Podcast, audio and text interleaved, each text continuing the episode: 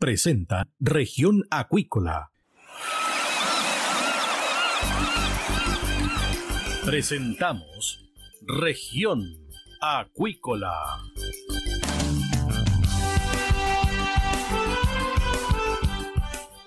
Escuche desde ahora todas las novedades de las principales actividades económicas de la región de los lagos y con las voces de sus protagonistas. Región Acuícola es un programa producido por Radio Sago de Puerto Montt, 96.5 FM y transmitido a través de la red informativa del sur. SIVA, Ciencia Aplicada en Acuicultura. Contamos con un capital humano avanzado y equipamiento especializado. Nuestro compromiso, entregar confianza y calidad para una acuicultura sustentable. SIVA, Centro de Investigaciones Biológicas Aplicadas. Visítanos en www.siva.cl. MSD Salud Animal, inteligencia en salud de peces. La esencia de la compañía es el cuidado de la salud animal, donde la tecnología ha pasado a tener un rol clave. Por eso, ha ampliado la oferta de productos y hoy entrega un servicio integral. En la sala de exhibición en Puerto Montt dispone de la marca Vaki, con equipos para apoyar procesos críticos en la producción de salmónidos, que se suman a la oferta de productos biofarmacéuticos. MSD Salud Animal, una compañía al servicio de la acuicultura. Escuche todos los domingos desde las 12 horas Recuperemos Chile. Recuperemos Chile. Un espacio de ciudadanos que busca retomar el país de todos. Recuperemos Chile, el valor de las ideas. Dentro de una caracola podemos oír el sonido del mar, pero ¿qué puedes decir tú de la vida en la costa? En Proyecto Caracola del Instituto Milenios Secos buscamos tus anécdotas, problemáticas y desafíos que vives siendo parte de las comunidades costeras de Chile para crear una completa historia de relatos sobre la vida junto al océano. Para participar, envíanos un audio de WhatsApp al más 569 58656997 y construyamos juntos la voz del mar.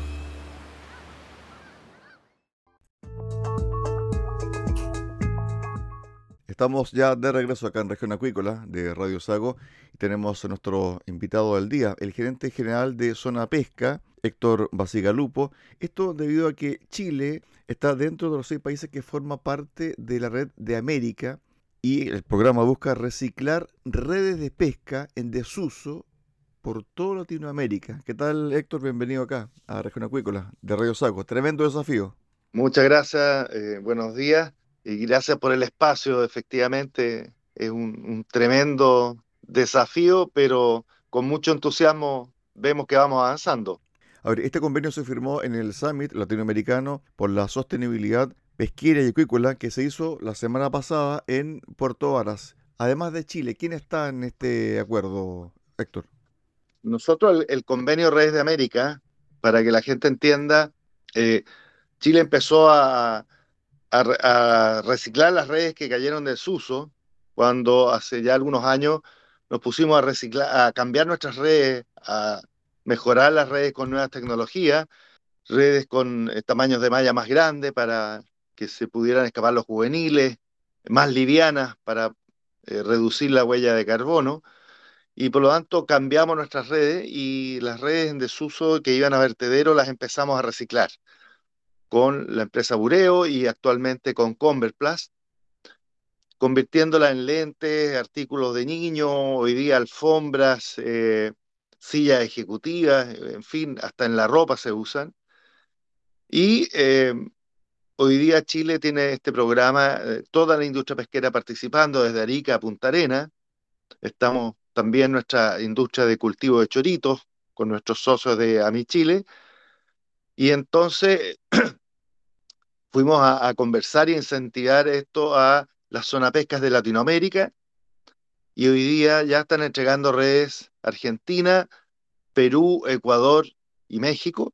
Y como usted bien decía, en, el marco del summit se incorporó Panamá y una segunda cámara de Perú. Por lo tanto, ya son seis países de Latinoamérica que están eh, entregando redes ya se han reciclado más de 500 toneladas en, América Latina y 6.000 toneladas en Chile, lo que nos tiene muy contentos eh, y por eso le hemos llamado Redes de América, que es un nombre muy sugerente porque parte de las conexiones que hemos hecho, de las confianzas, el entusiasmo con, con que estos países se han unido. Eh, y, esperamos seguir creciendo y esperamos tener eh, buenas noticias a futuro, seguir incorporando sectores como la pesca artesanal, por ejemplo. Estamos eh, conversando con Héctor Basigalupo, gerente general de Zona Pesca de la Sociedad Nacional de Pesca. Se dice que Chile ya ha entregado más de 6.000 toneladas. ¿Cómo es el circuito? ¿Se recogen estas 6.000 redes en desuso? Luego, ¿hacia dónde van, Héctor? Sí, estas redes eh, las toman las empresas recicladoras, las, eh, primero las limpian, las convierten en pellets y, luego las, funden y las convierten en distintos eh, usos múltiples. Partieron haciendo lentes, ¿ya? lentes de sol. Hoy día tenemos un convenio firmado con la empresa Carun, de ahí de, de, que está instalada en Puerto Vara, que hace lentes con plásticos reciclados eh, de, nuestras redes de pesca. Y, con ello estamos iniciando un programa piloto para incorporar a las caletas pesqueras artesanales. Pero también eh, se han hecho skateboard, se han hecho juegos infantiles, sillas ejecutivas, eh, Convert Plus, que también usa los cabos y las boyas, ha hecho pisos eh, de uso industrial. Por ejemplo, el último concierto de Metallica en Chile todo el estadio, el piso del estadio se mm. forró con, estas, eh, con estos pisos que, inventó Convert Plus. También se hacen cajas en las cuales se transporta el mismo pescado, las cuales eh, pretendemos eh, llevar a las caletas como un beneficio secundario de este programa, que ellos vean que sus redes se convierten en las mismas cajas que, que usan, dándole una segunda vida y así entrando de lleno en la economía circular. Estamos muy entusiasmados y esperamos que esto siga creciendo. Héctor, ¿hay una estimación de cuántas redes o kilos de redes se dejan de usar al año en el país? Fíjese, fíjese que no, no, porque esto es una actividad eh, que, ha comenzado. Estamos partiendo con las redes que estaban em, almacenadas y que, iban a ir a los vertederos. Lo mismo el sector de los salmones, eh, que también estamos eh, entusiasmándolos a ellos a ingresar. También firmamos un convenio con algunas empresas salmoneras de Magallanes, Blumar y MultiX, y ellos sí tienen muchas, muchas redes acumuladas, por lo tanto también ahí hay un campo fértil en el cual empezamos a avanzar. Y la suma, esperamos que estas redes sigan creciendo.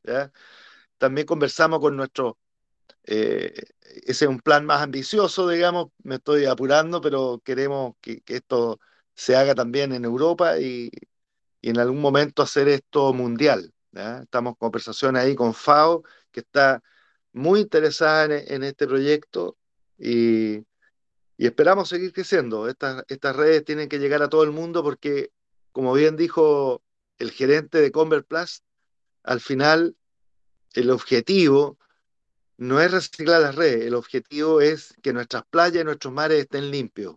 Y para eso tenemos que unirnos todos y tenemos que meter a, todos los sectores. Así que esperamos poder cumplir este ambicioso programa. Héctor, ¿desde cuándo comenzó este proceso de reciclar las redes, ¿cierto? Las mallas que usan la pesca artesanal, la pesca industrial. Antiguamente, ¿qué es lo que se hacía? ¿Se botaba al mar o simplemente se tomaba y se eh, dejaba en un vertedero? Sí, mira, en Chile eh, partió hace cuatro años, cuatro, tal vez cinco, en Coquimbo. Y a partir de ahí empezamos a expandirnos y hoy día estamos en Charica y Punta Arena.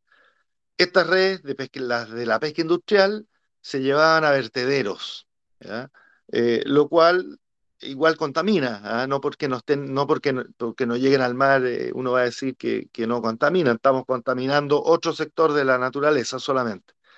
Eh, en el, caso de los países de Alpesca se han ido uniendo los últimos dos años, dos años y medio. con la pandemia uno siempre se confunde en los plazos hoy día. Y, Panamá se acaba de incorporar ahora en el marco de este summit en Puerto Varas eh, el, el, viernes pasado. En el caso de la actividad de Choritos, a mi Chile eh, lleva unos meses funcionando, ya ha entregado los primeros eh, cabos y boyas a Converplast. Y en el caso de, los salmones de Magallanes, estamos iniciando el proceso.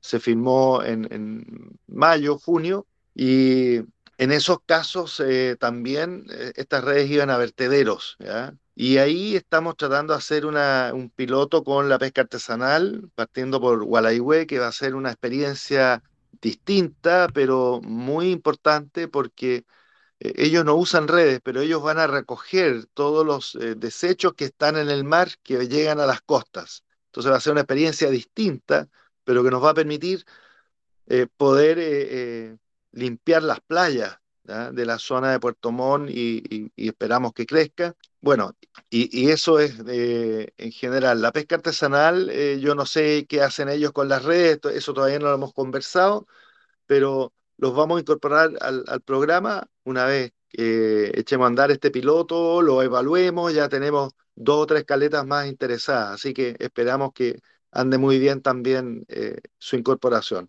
Héctor, actualmente la legislación plantea algo, está relacionado con esto que estamos conversando sobre la reutilización de las redes o mallas, sobre multas o no, si es que se vierten, ¿cierto? O se dejan a mar abierto las mallas. ¿Qué es lo que dice la legislación hoy? No, hoy, hoy día eh, no, no, está eso legislado, esto es una iniciativa voluntaria. Eh, por eh, que, que no hemos dado cuenta la importancia que tiene. Esto parte desde, desde nuestra ley de pesca, eh, que nos hizo poner el foco en la sustentabilidad, pero también nos puso muy fuerte el concepto del enfoque ecosistémico. Entonces, nosotros empezamos a trabajar toda una línea de recuperar las pesquerías, eh, y nos ha ido bien. Hoy día, de las 16 pesquerías industriales, 10 están en el óptimo o mejor, es decir, dos tercios de las pesquerías industriales hoy día están bien, están recuperadas, a diferencia de lo que piensa la gente que está todo sobreexplotado. Y de las otras seis, cuatro tienen más biomasa que el 2013 cuando empezó la ley. Es decir, hemos tenido un proceso ahí aparentemente bien direccionado que hay que seguir reforzando, por supuesto, y todos los años trabajando. Pero el enfoque sistémico nos dice, bueno, pero no se preocupen solo de, los productos del mar que ustedes sacan, preocúpense también del medio ambiente en el cual estos viven. Y ahí entonces empezamos eh, a poner el foco en qué cosas podíamos hacer. Descubrimos esto de las redes, porque los plásticos hoy día tienen agobiado al mundo, las redes son de tipos de plásticos distintos, y partió este programa eh, impulsado por, por nosotros, digamos, y que nos ha ido muy bien, nos tiene muy contentos. Hoy día con la ley REP que está eh, empezando a aplicarse, es la ley de responsabilidad del productor, que tiene que hacerse cargo eh, de sus desechos. En general, esa es la primera aproximación a, una legislación que se hace cargo de los desechos. Y es muy importante porque como uno de los expositores del summit eh, nos ponía, nos decía, mire, yo, esta empresa, que no voy a nombrar yo, digamos, pero decía que se preocupa eh, del medio ambiente y de las cosas sustentables, y una empresa muy reconocida, una marca que todo el mundo reconoce como sustentable, pero él le compró un artículo y el artículo llegó en una caja de cartón con tres bolsas de nylon. Entonces, eh, hoy día con esta ley REP, esa empresa va a tener que preocuparse de primero no poner tanto plástico en sus envases y después ver qué pasa con esos envases, a dónde van, tratar de recuperarlos. Eh, ese es un primer esfuerzo de la legislación, pero nosotros partimos antes, como le digo yo, impulsados por la ley de pesca y por su eh, aplicación, digamos, a la sustentabilidad, pero también en el marco del enfoque ecosistémico. Es decir, la huella, la huella verde desde el inicio del proceso, es decir, cuando los barcos factoría, ¿cierto? Los barcos industriales van a alta mar. Desde ahí comienza el proceso de cuidado de las mallas y también del reciclaje. Absolutamente. Eh, la preocupación tiene que estar desde el inicio y hasta el final. Eh, y ahí sí decirle a los auditores que eh, la pesca, tanto industrial como artesanal, dicho por la hay un estudio de la Universidad de Washington que lo cuantifican, eh, produce los alimentos más eh, sanos o, que menos impacto generan a la naturaleza. Porque hasta que el pescado ingresa a las fábricas, eh, tiene cero consumo de agua, tiene, no necesita uso de terreno y tenemos la menor huella de carbono respecto a, las demás proteínas animales. Por lo tanto, estamos, al consumir productos del mar, estamos consumiendo productos que generan bajo impacto eh, al medio ambiente. Pero sí tenemos que hacernos cargo, de todas formas, identificar cuáles son esos impactos y disminuirlos. Y en eso estamos nosotros. Yo le decía, por ejemplo, hemos cambiado nuestras redes. Eh, antes, en la industria de Coquimbo, por ejemplo, tenía, usaban una red que pesaba 5 toneladas. Hoy día, las redes que usan ellos pesan media tonelada. Y por lo tanto, eso significa un mucho menor uso de combustible. Las empresas de Talcahuano también cambiaron sus redes y, lograron reducir más de un 25% su consumo de combustible, generando menor huella de carbono.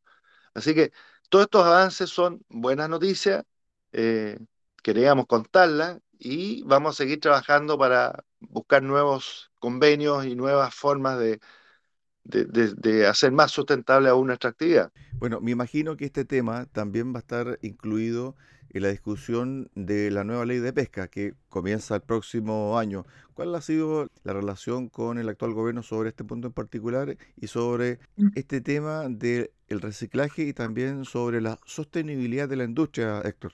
Nosotros hemos hablado un par de veces con el subsecretario de Pesca, en el cual nos, nos ha dicho lo mismo que ha dicho públicamente respecto a cuál va a ser el proceso, que ya inició con conversaciones de los pescadores eh, artesanales a lo largo de todo el país. Ellos han difundido ampliamente eh, los puntos de encuentro que están desarrollando y posteriormente a eso eh, se va a juntar con el sector industrial, con los trabajadores de la industria, esperamos que con la academia, con las ONG, con todo el mundo. Nosotros hemos pedido la más amplia participación porque entendemos que mientras más gente participe, pero solamente ponemos una, no, es condición porque no podemos poner condiciones, pero una sugerencia importante nos parece a nosotros que sea gente que aporte antecedentes eh, técnicos. No digo científicos porque eh, los pescadores, por ejemplo, tienen información muy importante basada en su conocimiento, en la aplicación. Nosotros también. La academia es más científica, pero todo suma, todo suma y, la suma de todos los puntos de vista eh, sentados en una misma mesa nos va a hacer crecer. Nosotros encontramos que la actual ley es muy buena.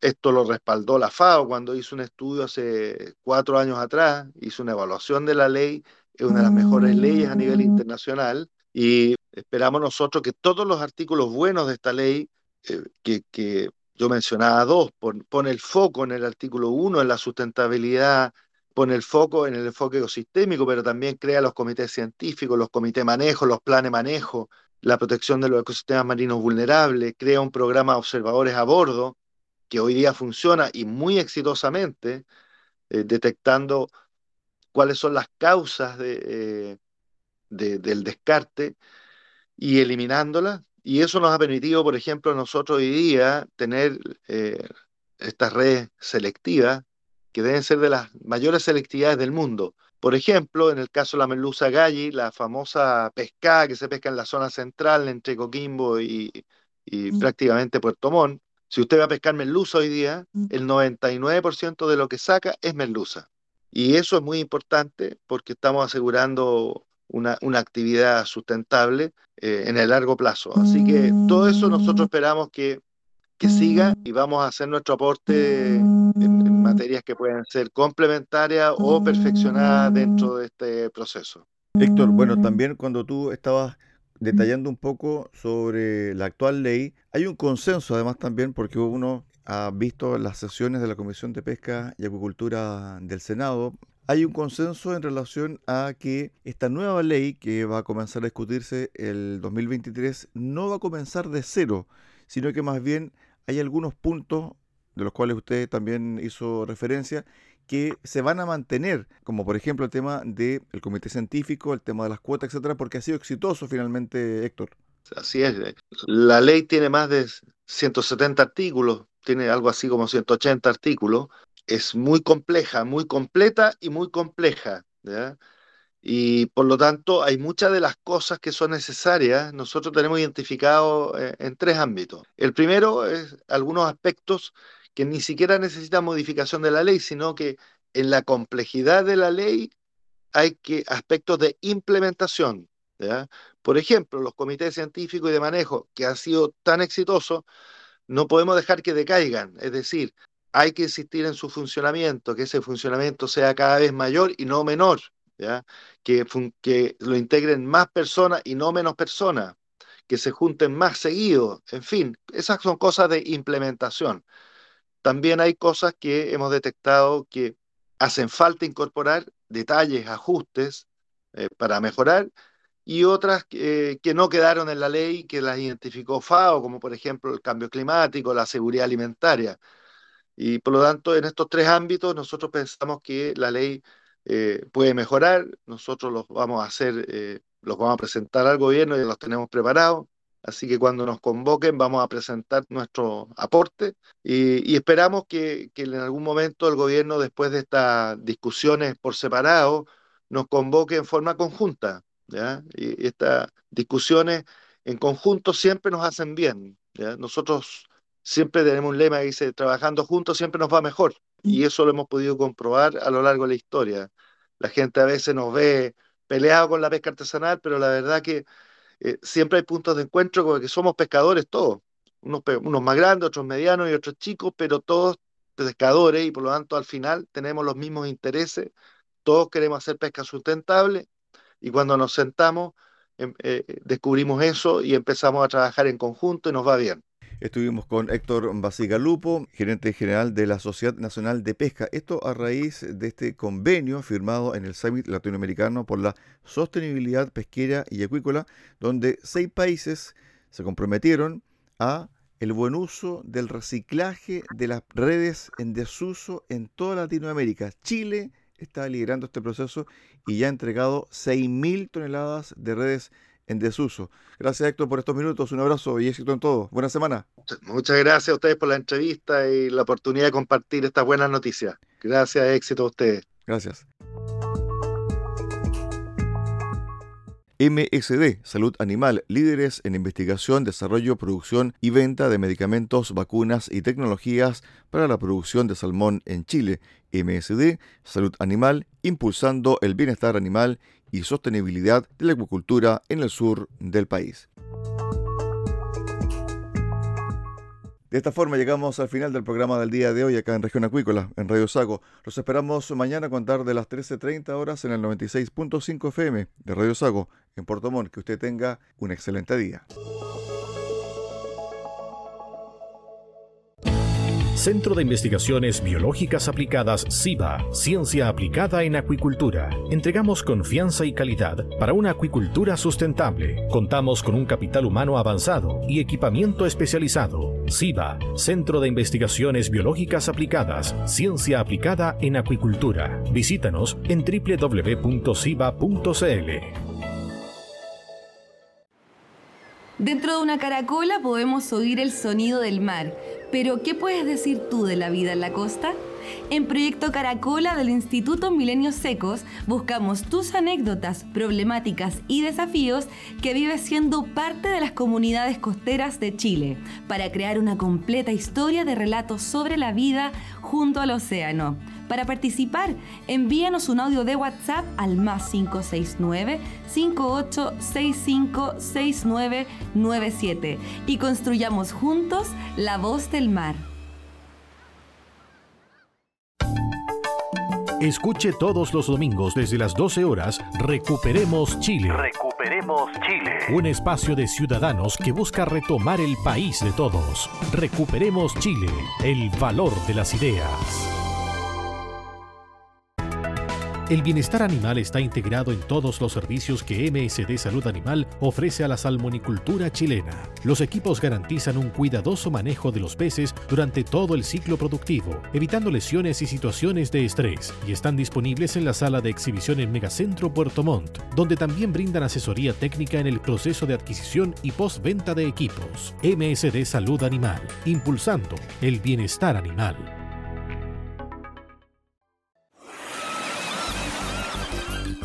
Hemos presentado Región Acuícola. El acontecer de las actividades económicas que dan vida a la región de los lagos y las voces de sus protagonistas en el más completo resumen noticioso. Región Acuícola es un programa producido por Radio Sago de Puerto Montt 96.5 FM y transmitido a través de la red informativa del sur.